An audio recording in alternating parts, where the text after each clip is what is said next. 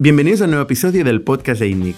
Esta semana volvemos con una tertulia de Jordi Romero, CEO de Factorial, y yo. Hoy vamos a explicaros en primicia la nueva ronda que acabamos de cerrar en Factorial, de 80 millones de dólares con Tiger Global y los inversores actuales, CRV, Creandum, Kfan y Point9. La verdad es que es un hito que nos hace mucha ilusión compartir con vosotros y además os vamos a explicar con detalle cómo ha sido este proceso, cómo hemos pensado la ronda, cómo hemos planificado el año en general y cómo es el proceso de contactar con múltiples inversores y pasar de la nada a el interés de mucha gente del mercado en entrar en nuestra compañía. En el podcast de hoy vamos a hablar del mundo de inversión, de fundraising, de negociación, de rondas. Vamos a repasar un poco los inversores que existen en el mundo para toda aquella gente que está interesada en buscar financiación para su compañía. Puede serle muy útil nuestra experiencia. Y este podcast no sería posible si no fuera por vosotros, los que estáis compartiendo constantemente el podcast en las redes sociales, que nos transmitís el feedback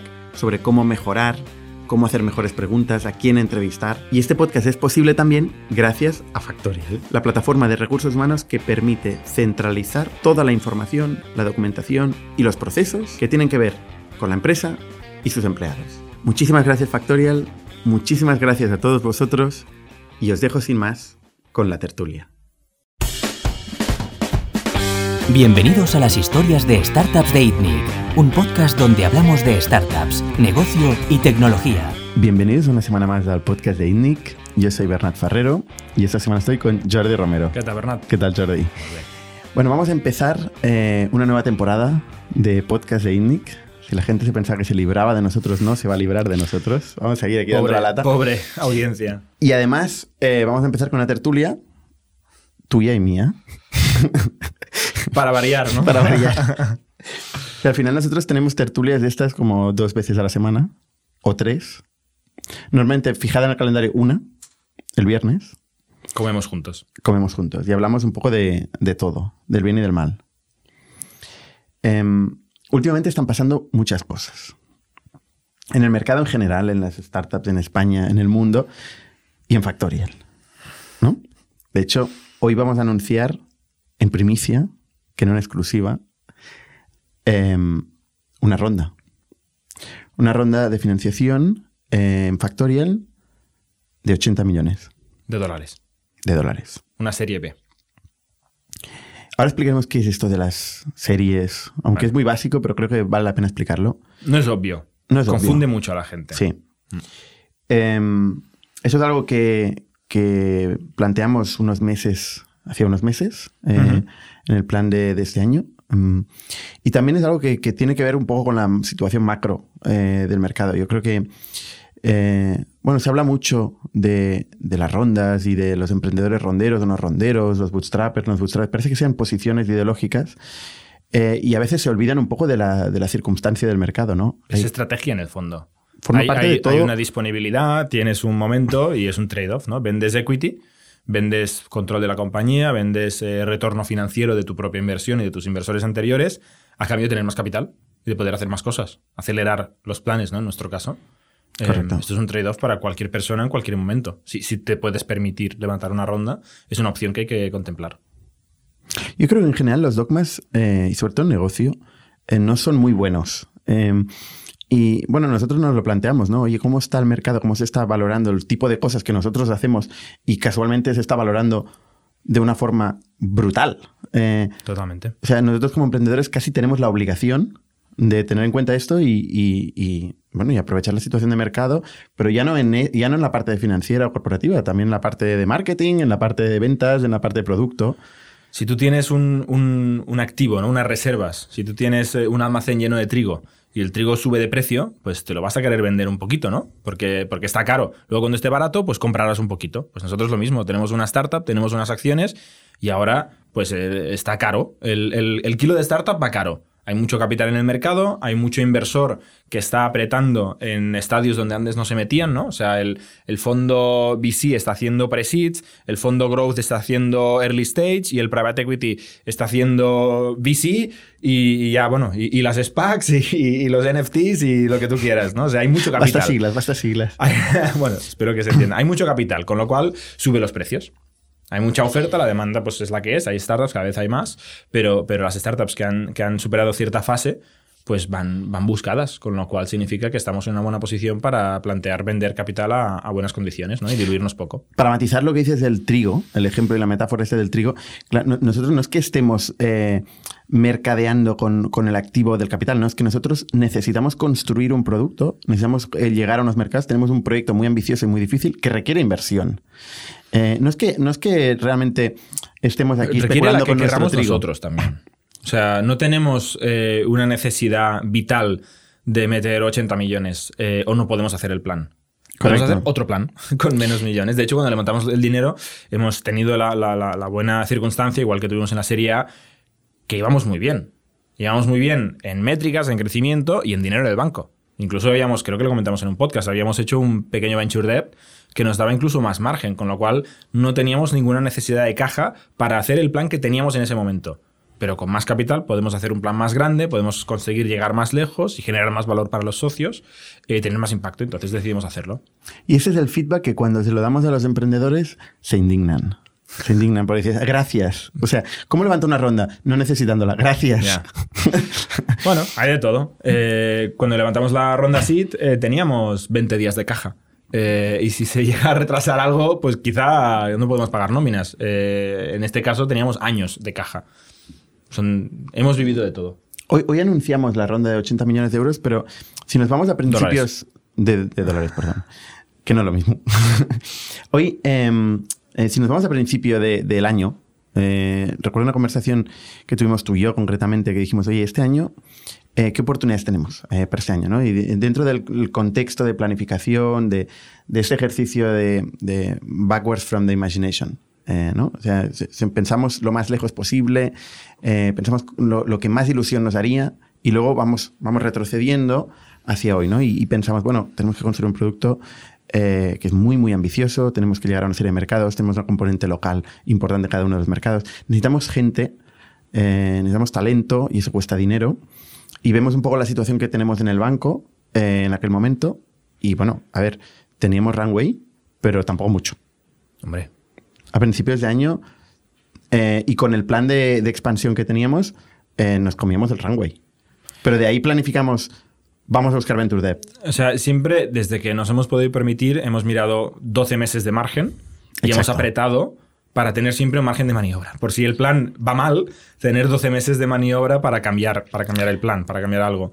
Eh, pero sí, sí, claro. Es un poco el, lo que queremos usar. O sea, lo queremos usar. No es que nosotros cuando vayamos a buscar una ronda Em, ya estemos, estuvimos súper bien y hemos tenido la suerte de poder ahora buscar la ronda. No, es que también estamos pensando en eso. O sea, cuando estamos pensando en principios de año en cómo vamos a hacer el plan, ya vemos que nuestro runway se eh, va a sufrir porque vamos a hacer un plan muy expansivo, como explicamos en, otro podcast con Nitia, donde incorporamos a mucha gente en el go-to-market especialmente, pero también en ingeniería y en todas partes, ¿no? Em, y en este proceso de planificación decimos, oye, em, necesitamos cubrirnos eh, las espaldas, necesitamos tener caja en el banco por si no crecemos como esperamos, en el ritmo y en el momento y en el tiempo que esperamos. O si se nos ocurre una oportunidad eh, única que hay que hacerla ahora, no tener que luego ir a buscar cómo financiamos esa oportunidad, poder hacerla en el, en el instante, ¿no? Eh, y para poder hacer inversiones a largo plazo. Porque ahora podemos pensar en cosas que tendrán impacto en 2023 y empezar a invertir ahora cosa que mm, tienes que tener capital para poder hacer este tipo de cosas. Si no, solo puedes hacerlo de este mes. ¿no? Podemos hacer cosas para el corto y para el largo plazo a la vez. Entonces, básicamente nos repartimos un poco el, trabajo. Hay, eh, por un lado, la, compañía este año tenía que crecer y tenía que crecer internacionalmente, porque esto es un milestone muy importante. O sea, ya no es demostrar que somos capaces de crecer en una, en una geografía, ¿no? Es que somos capaces de crecer en una geografía, eh, en múltiples geografías, que somos capaces de ser suficientemente flexibles como para solucionar problemas a mucha gente diferente. Y esa es un poco también la píldora eh, que, que, luego la gente del VC en general busca, ¿no? O sea, busca escalabilidad, poder solucionar problemas gordos, eh, atacar mercados grandes, ¿no? Y, y, es un poco lo que nosotros nos propusimos demostrar el año pasado cuando empezamos a desarrollar Francia y vender en Francia, pero este año también cuando abrimos nueve mercados de golpe. Y han ido casi todos muy bien.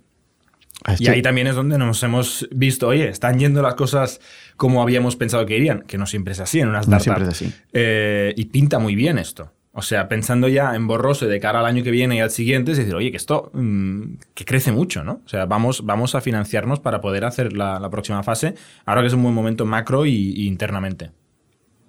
Y, eso es, es, la clave, o sea, llegar a este momento, o sea, ser capaz de explicar en el mercado, ir a buscar financiación cuando estás más excitado internamente, porque realmente estás viendo que eh, están funcionando bien las cosas, eh, no es intuitivo. Eh, ¿no? Porque muchas veces la gente, al revés, se acuerda de la financiación cuando mm, no están saliendo las cosas. Esto pasa mucho. A veces no hay más remedio. A veces no hay más remedio. Pero si, si lo puedes hacer mejor. Eh, y la forma de hacerlo es planificando. 12 eh, meses es un, buen, es un buen periodo para ver qué pasará, qué esperas en este año. Casi más que planificar, yo diría proyectar, ¿no? O sea, ¿qué me gustaría poder contar para levantar una super. Esta es la conversación, yo creo, para levantar una super serie B. Me gustaría poder contar que estamos en este nivel de ingresos, que tenemos este porcentaje o esta aceleración de crecimiento, que tenemos estos unit economics, que tales mercados están funcionando. Proyectar que te gustaría poder contar para hacer una muy buena ronda y entonces eh, poner eso en el calendario y planificar. Pero no solo es decir, oye, como en 12 meses creo que tal voy a levantar dinero en junio. No, es decir, oye, necesito poder contar esta historia, me voy acercando, voy calentando motores, me voy preparando y luego salgo a matar. Bueno, cuando digo planificar me refiero a eso, ¿eh? O sea, decir, oye, em, si, si, yo estoy imaginando una serie de cosas que me van a costar mucho dinero, eh, tengo un plan muy ambicioso y puedo acceder a recursos relativamente baratos para poder hacer todo esto, eh, por la situación del mercado, por la situación macro, etcétera, ¿qué debería pasar para que esto pase? ¿no? Esto, esto es una planificación, ¿no? Oye, pues estamos saliendo internacional, eh, estamos creciendo a este ritmo em, y luego no tenemos la presión no tenemos la presión de, existir o no existir. Para eso fuimos a buscar un Venture Debt. ¿Puedes explicar un poco cómo fue este, este proceso? ¿Cuándo fue? ¿Por qué?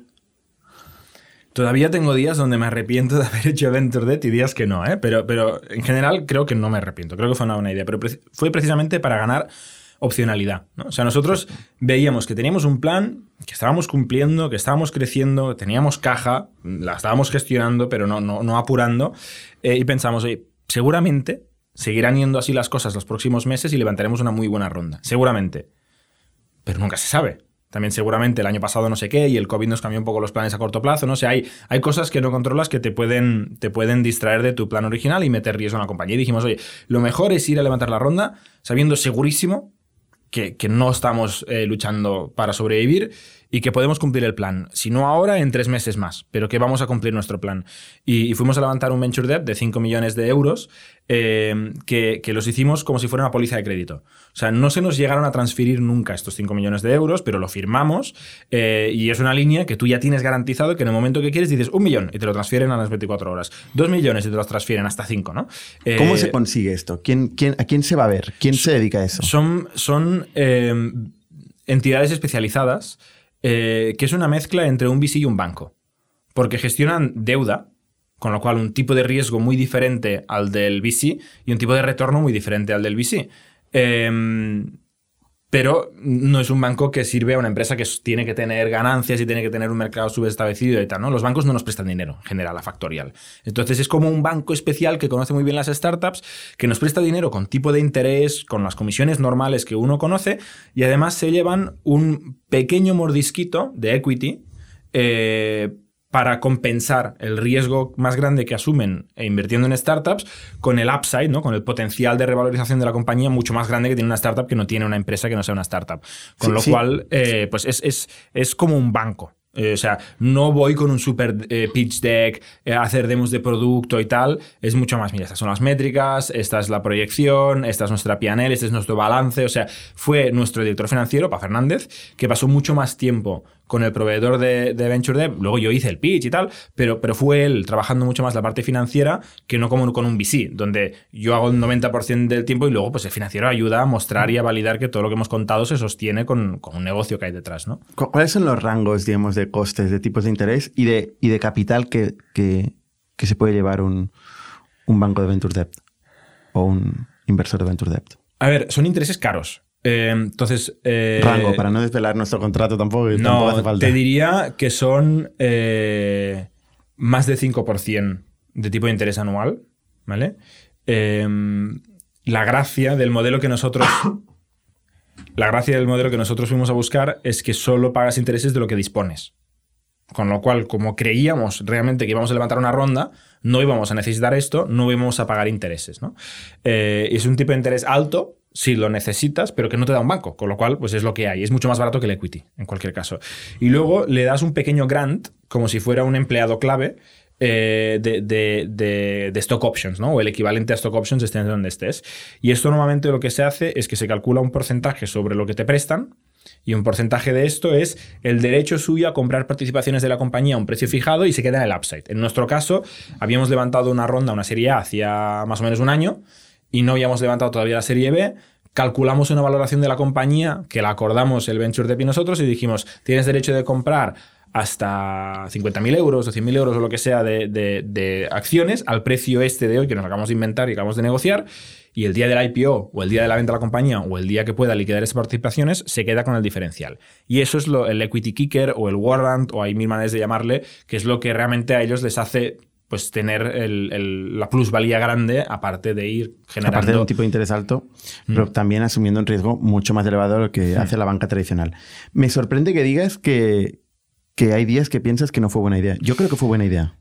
¿Sabes qué día pensé que no fue buena idea? El, día, que, recibimos, a cancelar. El, día que recibimos decenas y decenas de millones en el banco, claro. y dije, no lo, no lo, hemos usado. Y, hemos tenido unos costes. Y, hemos gastado más en abogados, notarios y mandangas eh, que en el coste financiero directo. Eh, y digo, este dinero, eh, ¿para qué si no lo hemos usado? Pero el día que estaba delante de los VCs y que estábamos haciendo el pitch y que decidíamos, oye, qué, valoración, qué negociación, ese día estábamos tranquilísimos de que teníamos dinero y que nos levantábamos de la mesa y nos íbamos, ¿no? El, ¿Y eso, se llama BATNA, ¿no? En la negociación, el Best Alternative, no me acuerdo de las siglas, pero, pero tener una alternativa real a una negociación es poder. Entonces, nosotros íbamos al fundraising tranquilísimos, de que nos levantamos, nos íbamos, nos dábamos la mano todos amigos y seguíamos con nuestra vida y ya volveríamos a, ver cómo estaba el mercado del capital en tres meses, seis meses. Y eso Venture Debt nos lo dio. Y eso es lo más importante. ¿Eso qué vale? No hay negociación sin alternativa. ¿Qué vale? O sea, no, no se puede ir por la vida haciendo bluffs. No, no, no, claro. O sea, la valoración de la compañía, o sea, esta confianza que tú tienes eh, impacta en, en, un estadio como el nuestro. Es una locura, ¿eh? Pero impacta en una valoración de compañía de 50 millones arriba o abajo. Claro, te cuesta unas decenas de miles de euros montar un venture debt, pero a cambio de esto tienes una fuerza de negociación mucho más grande, pues sí, mereció la pena. Y más de decenas de miles de euros seguramente, ¿no? Eh, no, pero digo el, delta de, una negociación, ¿sabes? No, está claro. O sea, yo creo que em, para ir a una negociación tienes que tener alternativa, para ir a un fundraising tienes que tener buenas cosas a explicar y una situación tranquila.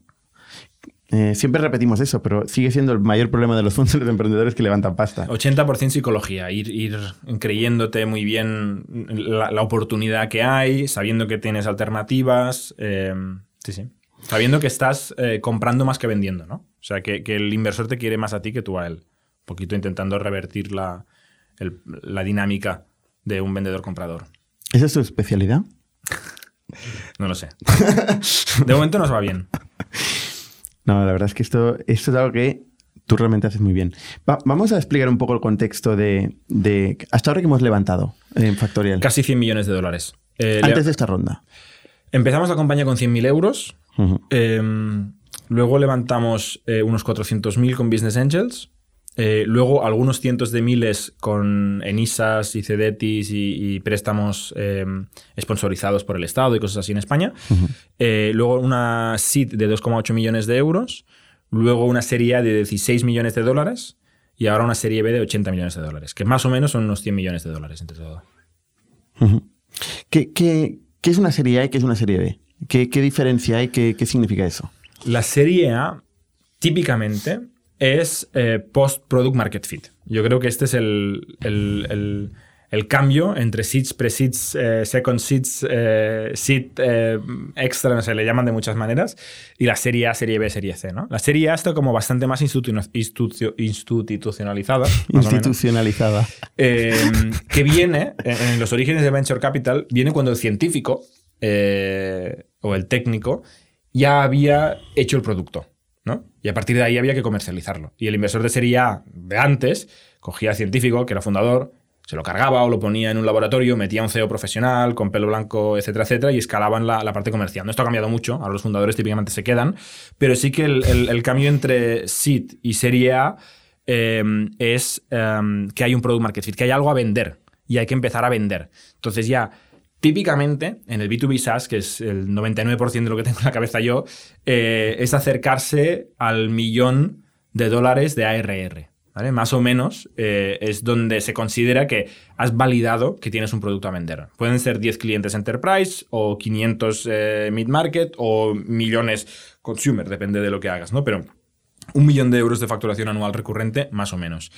Y yo aquí matizaría que esto es una condición eh, que eh, puede ser necesaria, pero no es suficiente. O sea, el crecimiento, Ah, no, el claro. crecimiento es casi lo más importante. No, claro. O sea, Aquí seguro que hay un comercio que factura un millón de euros Claro, al año que no puede levantar una serie A. Obviamente es con, con un crecimiento mínimo, mínimo, mínimo de 2,5, 3x. Mínimo al Y- año. Y para acabar de añadir, eh, esto en un mercado donde realmente haya potencial y oportunidad de escalabilidad Totalmente. Sin techo casi. Con un buen equipo, con un entorno competitivo que tenga sentido. O sea, te estoy diciendo lo que es una serie A, no todo lo que necesitas para levantar una serie A, ¿no? Entonces, a partir de aquí, la B típicamente es eh, un incremental sobre esto.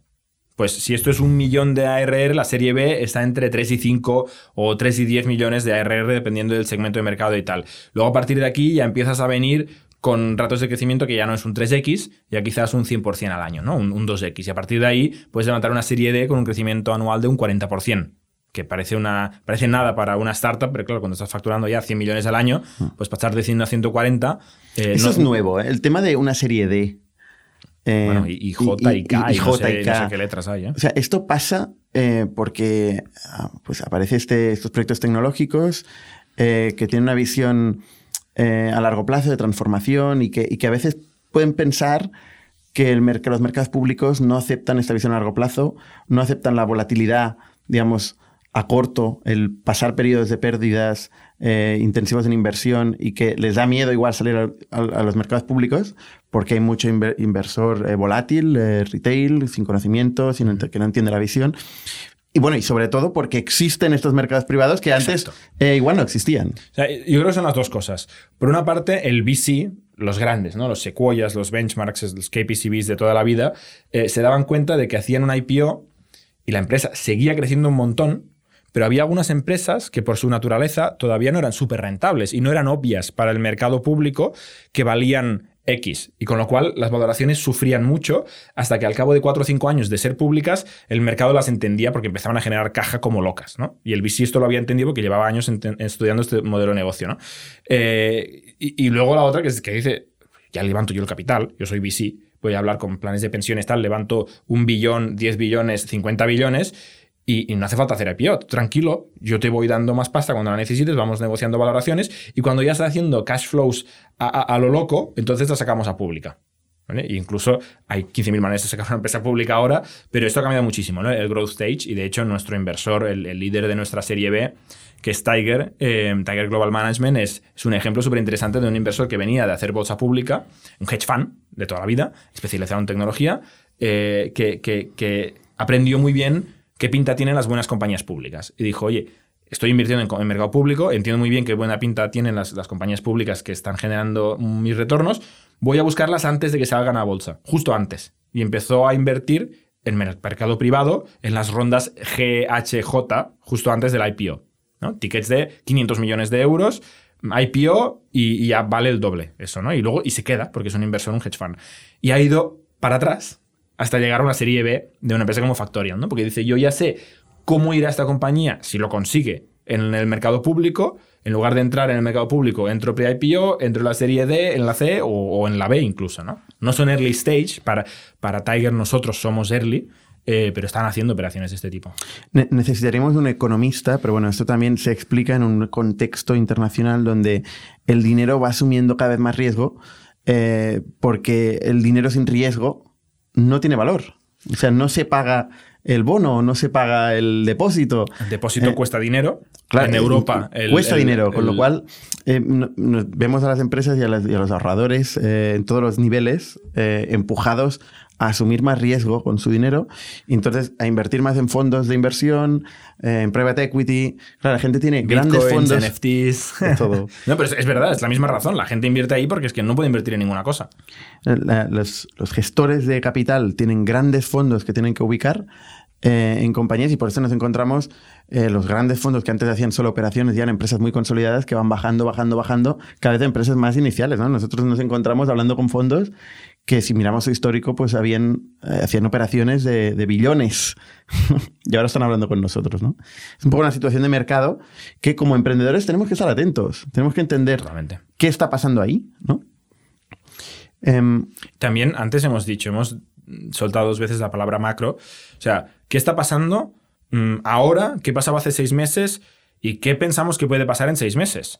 Porque También. precisamente eh, leyendo un poquito el mercado, la economía, los riesgos y tal, eh, pues quizá ahora es un buen momento. Quizá en un año ya no hay tantísima liquidez en este, en este asset class, ¿no? Con lo cual, eh, oye, pues podemos levantar pasta ahora o en un año, porque tenemos dinero para ejecutar más de un año.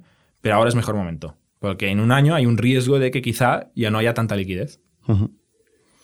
Entonces, en este proceso, digamos, este año donde eh, tenemos una primera conversación, oye, ¿qué queremos hacer? ¿Queremos vender tanto? ¿Queremos abrir tantos mercados? ¿Queremos hacer tal- tales cosas en producto? Básicamente, eh, esta es la conversación, ¿no?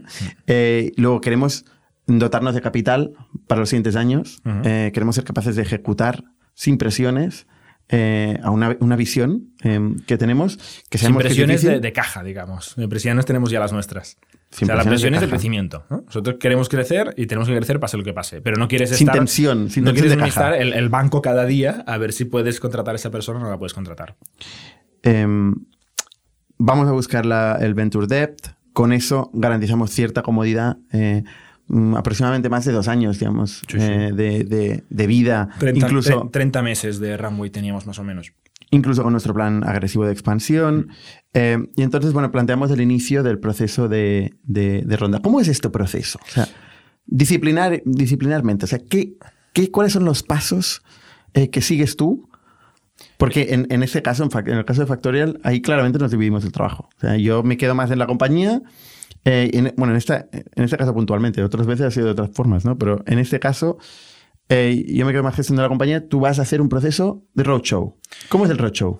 He he cambiado mi respuesta eh, respecto si me lo hubieras preguntado hace un año. Ahora tengo dos respuestas. Hay el, el proceso de fundraising y luego el de, el de el, el proceso de not fundraising, que es el que hemos hecho para esta ronda. Que es el mejor. Que es el mejor, Es porque es mucho más rápido. Es el que funciona. Casi me muero, también hay que decirlo, es muy intenso. Pero el, el proceso de fundraising eh, y el de, not, el de not fundraising también, ¿eh? ¿Me Tiene, recuerdas, George Orwell, un poco cambiar las palabras de las cosas? Pero, bueno, No, ¿qué es el not fundraising? No, el fundraising para mí es un proceso largo y que hay que planificar y preparar bien. Documentar muy bien lo que se va a hacer, generar un CRM, calentar el mercado, hacer network, eh, ordenar muy bien las fechas, coordinar viajes, eh, alinear y, y sincronizar los fondos para que te empiecen a decir si sí o si no en las mismas fechas y luego closing. Closing no cambia. El de not fundraising es ahorrarte toda la primera parte. Ir directamente, probar directamente al, al- Ha pasado todo esto. Ir al mercado y decir, oye, yo estaba aquí un día y me ha llegado un term sheet. Y, y- y entonces, pues acelerar muchísimo la previa, ¿no? Es decir, no hicimos un deck para este proceso de fundraising, no hemos hecho un deck. Ni hemos preparado una data room, ni todas las cosas que típicamente uno tiene cuando está haciendo fundraising. A ver, ¿no? hemos hecho, hemos hecho algo parecido a un deck. No, hemos hecho un, un memo eh, que son cuatro screenshots cutres sin, sin diseñador. No ha habido diseñador. Nuestro deck anterior Ah, lo, hizo un diseñador profesional y era un deck de puta madre. Esto lo he dicho yo, que soy un diseñador pésimo, haciendo copy-paste de Google Drive, de, de herramientas internas y tal, y escribiendo cuatro párrafos por ahí y por ahí explicando la cosa, ¿no? Como, oye, te lo he hecho esto en un fin de semana rápido para, para que veas que no estoy haciendo fundraising. Nuestra audiencia pensará que es una cutrada, está de puta madre. Yo- yo el creo- formato no. a ver, es un, el contenido es un está bien. Es un Notion. Es un Notion. O sea, podría ser un Google Doc, tal, un Word. O sea, es, es- es- son párrafos y screenshots de gráficos, básicamente. Del producto.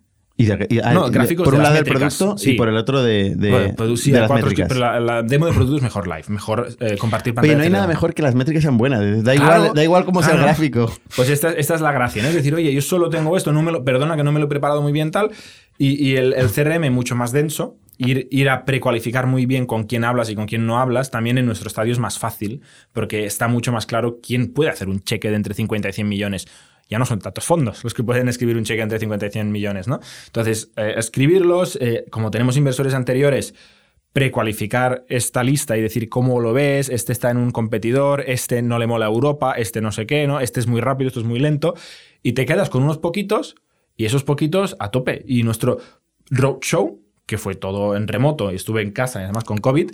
Que eso es una eh, gran ventaja. ¿eh? Sí, sí. bueno, el confinamiento me fue súper bien, porque me encerré en mi casa, en mi habitación casi, eh, y fueron 10 días hábiles, te diría. Desde el primero, desde la primera reunión de estamos considerando levantar pasta hasta el primer term sheet, fueron dos semanas. 10 días, 10 días de, de verdad.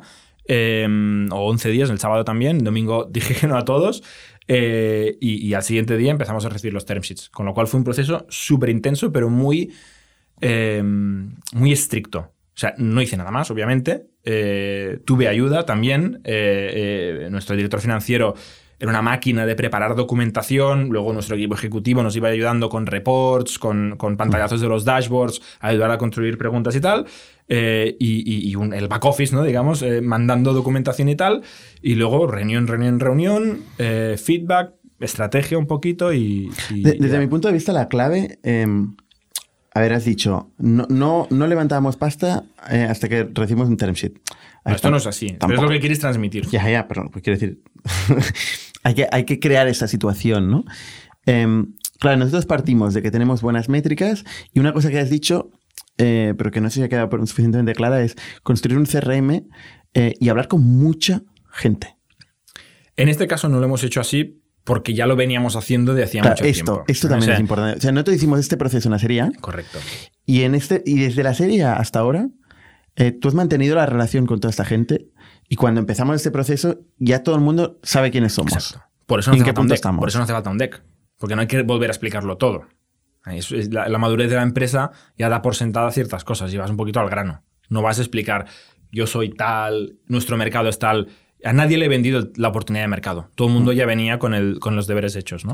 Y luego pasa una cosa que, la verdad es que es una cosa que a mí personalmente me sabe mal, pero es clave para un proceso de fundraising, que es, ostras, un valiente em, nos hace una propuesta, ¿no? Y dice, oye, yo me gustáis, me gustáis mucho, eh, lo que estáis haciendo, creo 100% en ello, eh, me gustaría estar. ¿no? Y, a veces... El que abre la lata. Claro. A veces, desafortunadamente, o sea, abrir la lata tiene un valor brutal. Infinito. Infinito. Porque seguir, todo el mundo sigue. Pero cuando tienes un inversor que abre la lata y que se invierte, o sea, que se, arriesga, para mí tiene muchísimo valor. Ya casi da igual el pedigrí y eh, tal. Tiene mucho valor. Lo que pasa es que nuestra responsabilidad otra vez como emprendedores es crear una, situación competitiva, intentar mejorar los términos para la compañía. Y ahí es donde no todo el mundo puede llegar. Pero es un, es una, es un proceso que, ostras, claro, nosotros cuando conseguimos tener el primer term sheet eh, de alguien que realmente quería apoyarnos, nos cambia la vida. Siempre en cada ronda, sí, sí. En cada ronda, mentalmente nos cambia la vida. El, minuto antes de recibir el primer term sheet, eh, aunque no necesitáramos el dinero, eh, yo era la persona más miserable del mundo. y, en la mierda absoluta. Y, el minuto después, eh, top of the world, ¿no? O sea, es, binario absoluto. Y a partir de ahí, baja, o sea, hace bajada. te vas, vas mucho más tranquilo, vas a los otros y dices, oye, ¿cómo va el term? ¿Si me lo mandas ya o te vas a...? Y, y te lo mandan. Porque esa energía que les transmites cuando ya lo tienes de verdad, eh, es brutal. Claro, la gracia es intentar, antes de tener el primero, parecer que ya lo tienes, ¿no? Y, jugar muy bien eh, esos timings, ¿no? De que, de que, realmente lleguen todos a la vez y tú ya ir con la confianza. Pero la realidad es que cuando llegan los primeros, y cada vez más, ¿no? Y cuando llega eh, un termship con mucho mejores condiciones o de un inversor que tiene un valor X mucho más alto para la empresa, pues vas a los otros y dices, oye, te estás quedando por detrás, ¿no? Entonces empiezas a negociar. Por eso, como más term sheets, mejor. Sobre todo en este tipo de ya de etapas donde hay métricas. Eh, en, las primeras etapas em, de, un proyecto, casi, sobre todo lo que es una ronda pre-seed, eh, lo que estás buscando es otra cosa, ¿no? Es gente que, te apoye. Buscando eh, un amigo que tiene dinero. Un amigo. ¿No? Es, otro. yo creo que es otra, otra, otra concepción. Totalmente. pero ya cuando se va profesionalizando, ¿no? Y ves que, ostras, em, que te piden métricas, te piden, te piden datos objetivos y tú pides también datos objetivos, ¿no? Te empiezas a volver más profesional también en lo que tú pides. Un día vi un- un- una tabla que me gustó mucho y en aquel momento no la entendía tanto como ahora, que ponía lo que el emprendedor valora del inversor en diferentes estadios. ¿no? Y tú decías ahora, en un presito, en un angel investor, eh, valoras el network, valoras la dedicación que te hace, valoras la relación personal y los terms y la reputación y la marca y tal. ¿no? Luego en un SIT o en una series A, eh, en mi opinión, la reputación del fondo es súper importante porque te va a definir tu capacidad de levantar dinero en el futuro. Porque Exacto. este es el que da fe eh, a nosotros nos ha ido muy bien tener CRV como eh, inversor de la serie A para la serie B, pero brutal el impacto que ha tenido ahora. No lo sé cuantificar, pero vale mucho esto. Eh, y con el tiempo, solo dinero. Ya cuando vas a hacer la IPO, cuando Morgan Stanley y Goldman Sachs y, y qué sé, Deutsche Bank se están peleando para, idealmente, ¿no? Para sacarte a bolsa, eh, lo único que te importa son las condiciones económicas. O sea, ya, ya eres una empresa pública, ¿no? Ya solo estás hablando de, de más o menos capital, más o menos coste financiero, más o menos dilución. En el early stage, eh, la valoración no es lo más importante. Aunque esa dilución duele, ¿eh? Cuando ahora nos vamos diluyendo cada es vez verdad. menos por mucho más dinero. Pero es un problema de ricos porque, ostras, Ya, ya podemos, sé, te- podemos tener esta Pero conversación. duele, ¿eh? Esa dilución.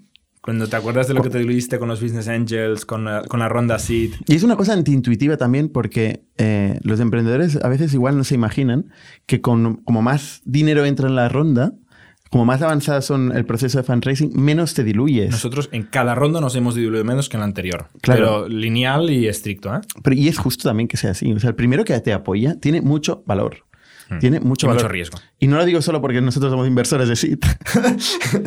pero, pero sí también. O sea, realmente cuando estás empezando, eh, ¿quién, ¿quién te apoya? Eh, Un amigo. un amigo. Un amigo que tenías o que no tenías. Y, puede ser fundamental en, en ayudarte a acabar de perfilar esto- este negocio eh, para poder entrar en siguientes etapas. ¿no?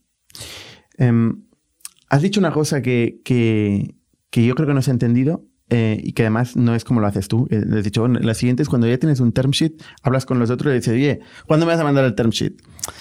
Lo has simplificado mucho porque realmente no lo haces así. O sea, em, hay una cosa muy importante que es la humildad.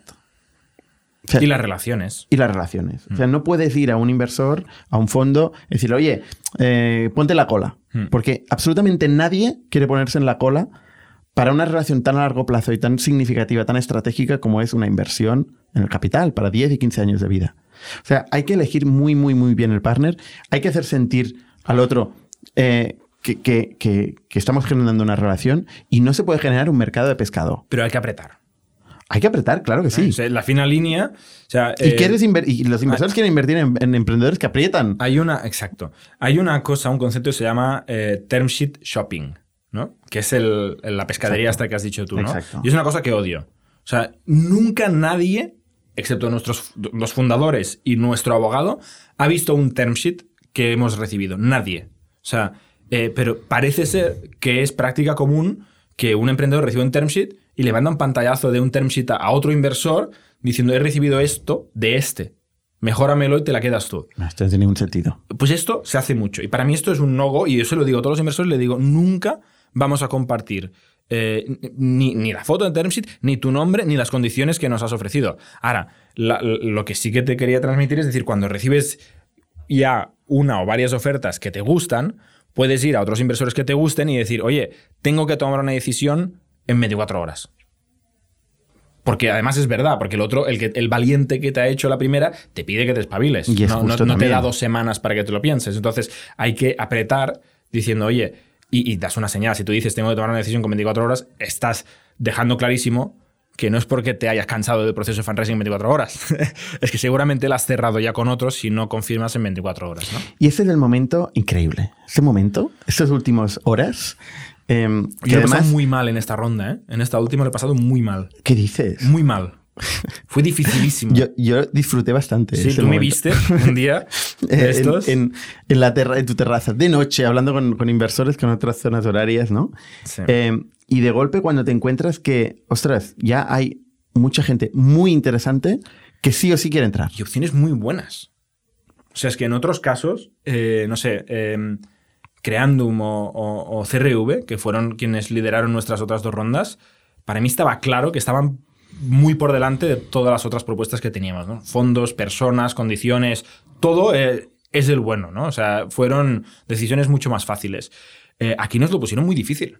Sí, sí, muy difícil. Teníamos condiciones buenas, de, fondos muy buenos y además diferentes, con lo cual te haces unos debates filosóficos, vitales, y, qué pasará, eh, y, no, quieres el, FOMO, ¿no? De, y me arrepentiré de no haber ido con este retorno inversor. Estoy, estoy convencidísimo, que sí que no tengo ninguna duda, de que fuimos con el inversor correcto, eh, porque Tiger, aparte de ser un muy buen socio hoy, es un muy buen socio para el futuro de la compañía. Es un inversor especialista en compañías públicas, con lo cual, a medida que vayamos creciendo, tenemos un partner ahí con, bolsillos infinitos casi para seguir Ahora entraremos en Tiger.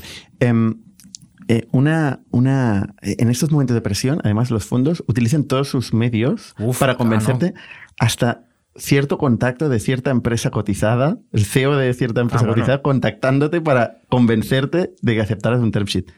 Esto, esto es, el colmo.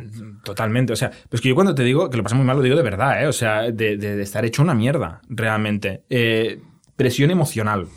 Porque al final tú has construido un vínculo con esta gente, han confiado en ti, eh, algunos lo usan más que otros. Tiger es más frío, otros son mucho más emocionales, algunos juegan como van a tus ídolos, ¿no? Casi personas que tú has leído en el periódico y este ídolo te llama y te dice, oye, tienes que aceptar este term Y no, no quiero aceptar este term quiero aceptar el otro, ¿no? Y, o sea, apretan mucho. Eh, apretan mucho. A ver, problema de ricos, somos muy afortunados, pero es dificilísimo. Es dificilísimo y, bueno, suerte que ya lo hemos hecho y, luego vino agosto y puedes descansar un poquito y pudimos todos coger aire y ahora saco. ¿Qué, quién es Tiger?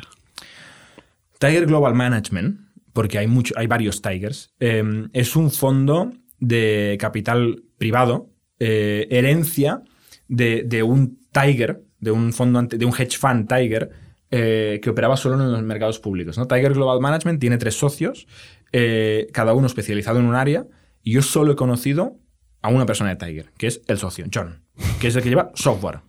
software son decenas de billions de dólares invertidos. Tiger levanta ahora más o menos unos 10 billions al año como fondos nuevos. No locura los números que, gestionan. Y hacen, eh, tienen una máquina de invertir muy diferente a cualquier otro VC. ¿no? Ellos eh, tienen varias tesis. Una es confían mucho en el anterior previo, en el anterior inversor, perdona, con lo cual, pues CRV es una señal para ellos muy fuerte y ves que hay una correlación muy bestia entre inversiones de Tiger y quién ha liderado tu ronda anterior. Ellos confían en Sequoia, confían en CRV, confían en, en varios fondos con mucha reputación y con muy buenos retornos.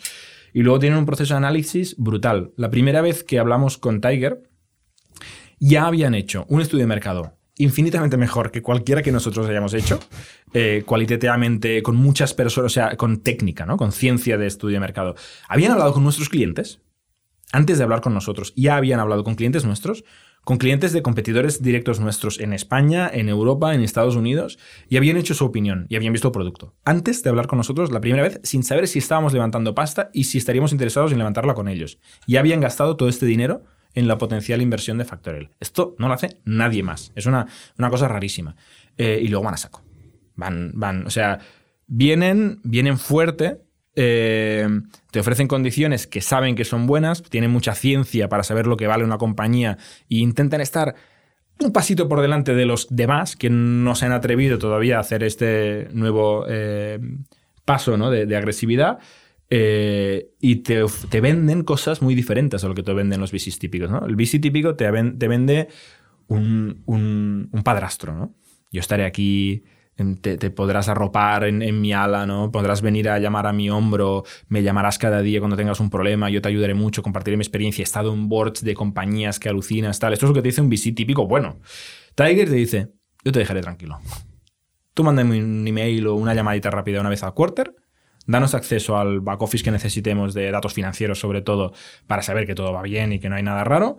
Eh, y cuando, me cuando necesites pasta, no cuando me necesites, cuando necesites pasta, me llamas. Literalmente te dice esto.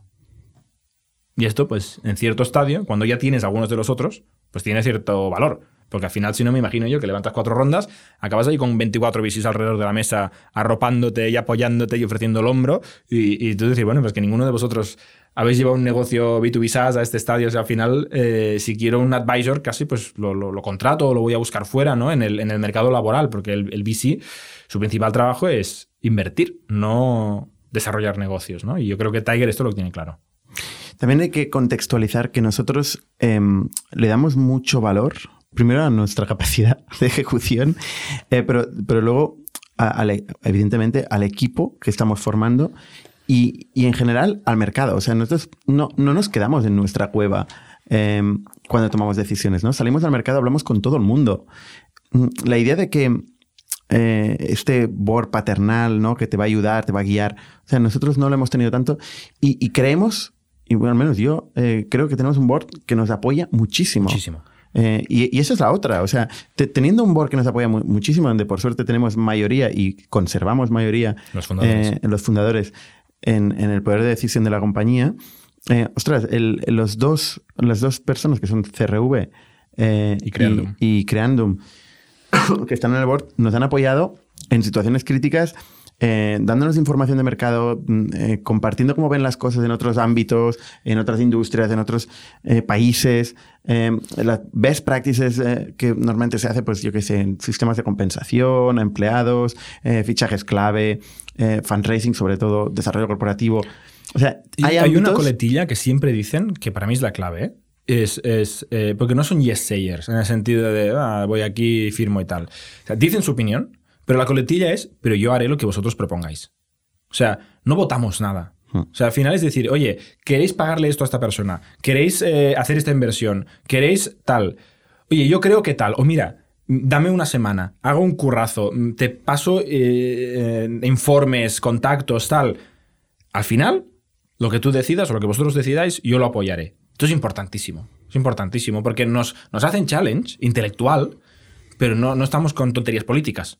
O sea, al final saben que si, si, si, un board, y yo lo he visto desafortunadamente en otras empresas, si un board se carga a los emprendedores, la empresa se va a la mierda. Con lo cual, y esto creo que ya lo hemos aprendido todos como comunidad, ¿no? Más vale ir de la mano de los emprendedores, si no, no hay empresa. Hay un cierto momento en donde esto cambia, pero nos falta mucho todavía, ¿no?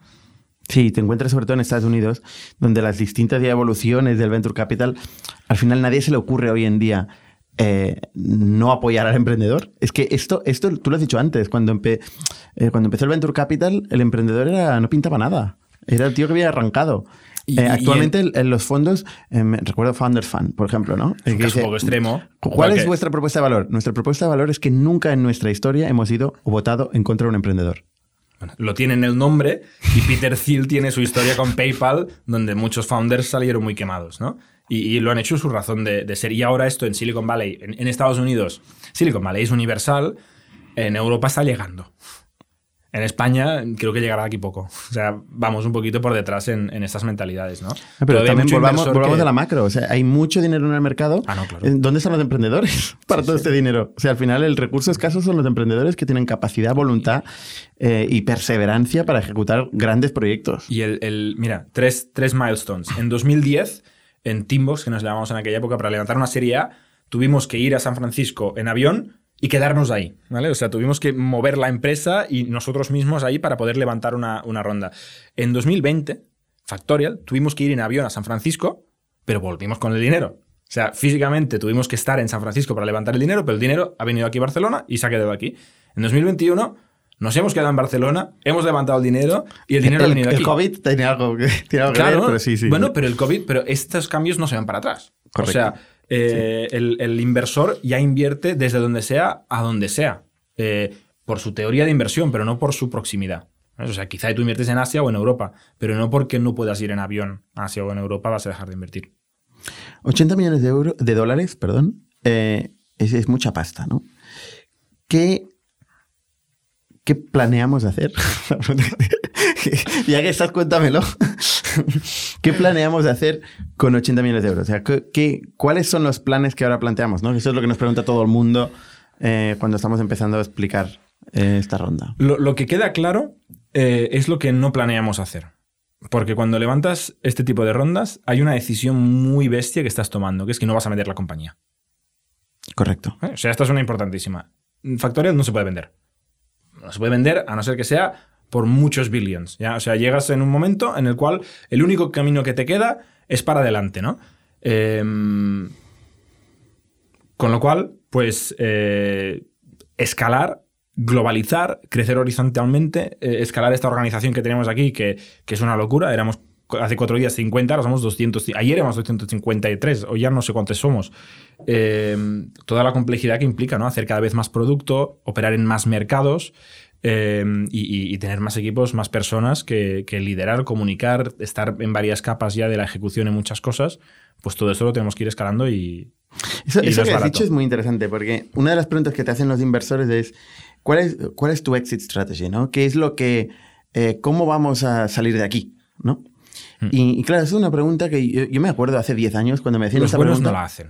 También te diré. Los inversores buenos no la hacen. Es que eh, yo, me acuerdo hace 10 años, ¿no? Tenía que responder, tenías que responder una, un, un template, ¿no? Esta pregunta, no, pues eh, voy a vender a este o a este o a este. Como, eh, ostras, y con el tiempo yo me doy cuenta, digo, realmente a mí me motiva cero vender la empresa a X. Si yo no estoy aquí eh, para tener más ceros de mi cuenta bancaria. Sea, yo estoy aquí para cambiar un mercado, me apasiona lo que estoy haciendo, lo estoy disfrutando y yo quiero seguir haciéndolo. Y es un poco la, la, la- la realización que también con el tiempo uno se da cuenta. Y ahora ya. Esto lleva tiempo a darse cuenta, ¿eh? Yo creo que todos hemos. Ahora tenemos ya 30 y cuántos años. Cierto. Y, y muchos años eh, peleándonos en el barro. Eh, lleva años. eh, Pero sobre todo lo que, lo da es miedo decirlo. Porque Sí. tú vas a una, a una comunidad de inversores. Lo hablamos con Jesús Monleón el otro día, ¿no? En un podcast eh, hace, un, hace unos, no sé, unas, Mes unas semanas, mes y medio. Eh, él decía, ostras, eh, lo, bien que es vender una compañía por 20 millones de euros. Digo, ¿desde qué perspectiva, no?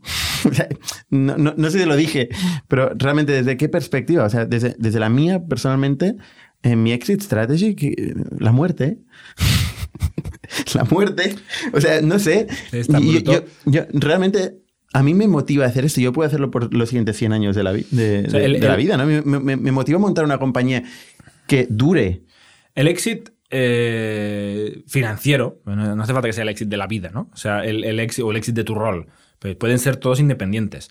El exit financiero en nuestro estadio eh, apunta hacia el IPO. O sea, al final decir, tus acciones se convertirán líquidas o bien porque un private equity o un, very- un growth fund te sustituya en el cap table. La empresa seguirá exactamente igual, operando, seguramente con, con- con beneficios, y otro inversor, un pez más grande, te morderá a ti, ¿no? Y te, y te- te sustituirá en el cap table. Y a la empresa ni se ha enterado. Y ya no está CRV, está Fidelity, o yo qué sé, eh, o Morgan Stanley. Eh, otro es en la bolsa pública y a partir de ahí vas vendiendo todo de golpe o poco a poco, o distribuyes las acciones a tus LPs o lo que sea eh, que quieras que pase. O puede haber una venta. Pero es que ya Pero cuidado- cada vez la venta con- es más, más infactible, más, menos factible, vaya, porque ¿cuántos compradores hay que se pueden permitir eh, pagar lo que vale una compañía después de ciertas rondas? Una venta eh, o un cambio de control en general eh, conlleva muchísimas cosas. Eh, a ver, cuando una compañía crece, eh, las oportunidades de salida para los acompañantes, para los inversores, que como tú dices, que ocupan una, una etapa de la compañía, son muchas. Si la Claro, compañía crece, cambia oportunidades hay muchas. Salir a bolsa es una opción, pero también hay mercados privados eh, que pueden seguir apoyando a la compañía y sustituirte. Pero si la compañía eh, pierde el control o cambia, cambia el control, se fusiona con otra compañía que no entiende la visión, no entiende no- el alma eh, de la compañía y pues oye, muchas veces se acaban las compañías ¿no? en esos procesos. eh, y- Este es el otro exit, ¿no? El exit de... Claro, entonces yo creo que esto es un poco el error eh, muchas veces que hacen los inversores más cortoplacistas, ¿no? Decir, oye, ¿a quién se lo vamos a colocar esto? Bueno, un flip, ¿no? Esto es como quien compra inmobiliario para enchufárselo al, al siguiente. esto determina mucho también el tipo de emprendedores que vas a traer, eh, ¿no? Oye, a mí la gente que me pregunta eso no me motiva. Pero también te tengo que decir, cuando nosotros teníamos, tenemos la misma edad, ¿no? Cuando teníamos 23, 24 años, no teníamos ni pajotera Idea de- de, de cómo quién funcionan éramos. los No mercados éramos. públicos, de qué es el growth, de cómo funciona el capital, de cómo funcionan las empresas, con lo cual muchos emprendedores de early stage que tienen 16, 19, 23 años, dicen, mi exit strategy son estas tres empresas que me van a comprar. Ok, ya lo aprenderás, no lo sé, o quizá te, vende- te compran uno de estos, pero tampoco hay que darle mucha importancia. La recomendación a un fundador es no poner slide de exit strategy. En general, es mala cosa. La gente que en el deck pone una slide de exit strategy, mal. Están todos los templates eh, Sí, de Dex. terrible. Eh, otra cosa que nos, nos pasa ahora, o nos va a pasar ahora, nos va a empezar a pasar más a partir de hoy que estamos anunciando la, la ronda, es que te escribe mucha gente. Eh, de todo tipo. Gente que, que quiere vender servicios. Vendrá, vendrá una oleada bestia. Nos pasó con la serie A y no ha parado nunca. Eh, claro, la gente dice, tiene dinero, yo quiero el dinero que tiene este. ¿no? Entonces es un... Quiero un mi- cajero automático. Quiero mi trozo de. Y, y eso es importante también de cara a los empleados y de cara a la cultura de la compañía. Eh, volviendo a la exit strategy. Oye, nosotros somos apasionados por lo que estamos haciendo en el mundo. Estamos resolviendo un problema que vemos claramente. Yo cada día lo veo. Lo veo con responsables de recursos humanos que están ahí metidos eh, en el barro, que no están haciendo, no están impactando sus empresas, están moviendo papeles, están haciendo tareas eh, que se pueden automatizar y están decidiendo sin información. Entonces, esto, cada vez que lo cambiamos y lo vemos en la cara de las personas, nos flipa. A mí me flipa. Bueno, para eso estamos aquí. Entonces, yo, busco a gente que le flipe eso. Claro, cuando cambias una ronda de golpe, mucha gente cambia las expectativas. Una Es ronda decir, no cambia. Que, te vienen mercenarios. Es lo que quieres decir. Mercenarios. Mercenarios. Yo me refería más a proveedores. Que, que nos quieren vender de Yo me todo. meto más en- Es que LinkedIn ya es inútil, porque te vienen tanto proveedor, pero vale, o sea, quieres decir el talento, que es bueno que nos venga el talento, ¿eh? queremos que nos escribáis si buscáis trabajo. Eh, o, si, o si queréis eh, uniros a, a esta misión que contaba Bernat. Pero sí que es cierto que el talento que se guía solo por estos pueden pagar mucho, tienen mucho dinero y tal, no va así. No cambiará nada en Factorial. No ha cambiado nada en Factorial con esta Y ronda. eso cuesta de Hacemos entender. más cosas. Cuesta entender, Oye, ahora que tenéis tanto dinero, ¿por qué no hacéis A, B o C? Una fiesta en un yate. Por Hacemos ejemplo. la misma fiesta en la playa, pero con más personas. Y, y lo importante es, oye, estamos aquí con una misión, la misma misión que teníamos antes de la ronda. eh, Bueno, más para- grande, sí, vamos sí. a invertir lo que haga falta para conseguir que esto pase mejor, con más escala, en Mm. más sitios, pero solo en eso. Sí, totalmente, sí. Y aprovechemos este podcast también para hacer ese pequeño disclaimer, ¿no? Porque sí, yo qué sé. cuesta cosas- entender.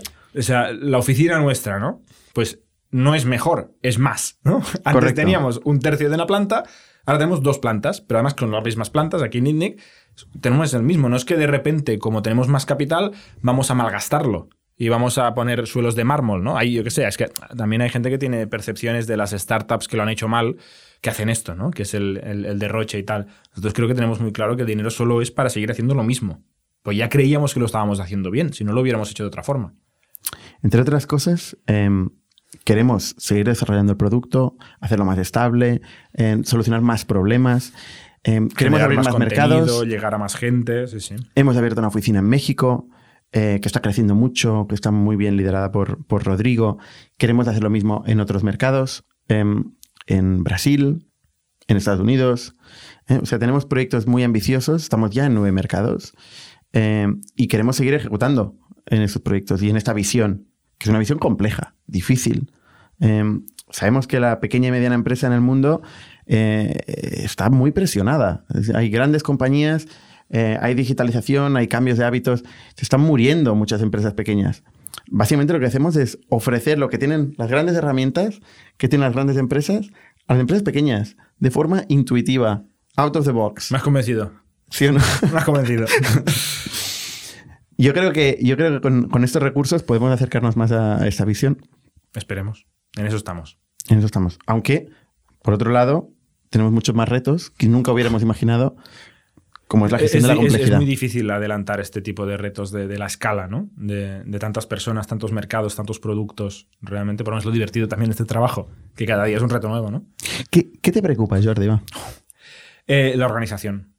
Eh, la cultura, la comunicación, eh, la agilidad, el alineamiento. Son, son- todas esas palabras significan lo mismo en el fondo, ¿eh? Eh, que es que podamos hacer las cosas igual de bien o mal, pero igual que las hacíamos cuando éramos 10, siendo 1000. El, el overhead que tiene, ¿no? El, la fricción que añade ser tantas personas es increíble. Y hay que lucharla con todas nuestras fuerzas. O sea, a mí esto es lo que más me preocupa, casi te diría lo único que me preocupa. Todo lo demás, hay mercado, no me preocupa el mercado.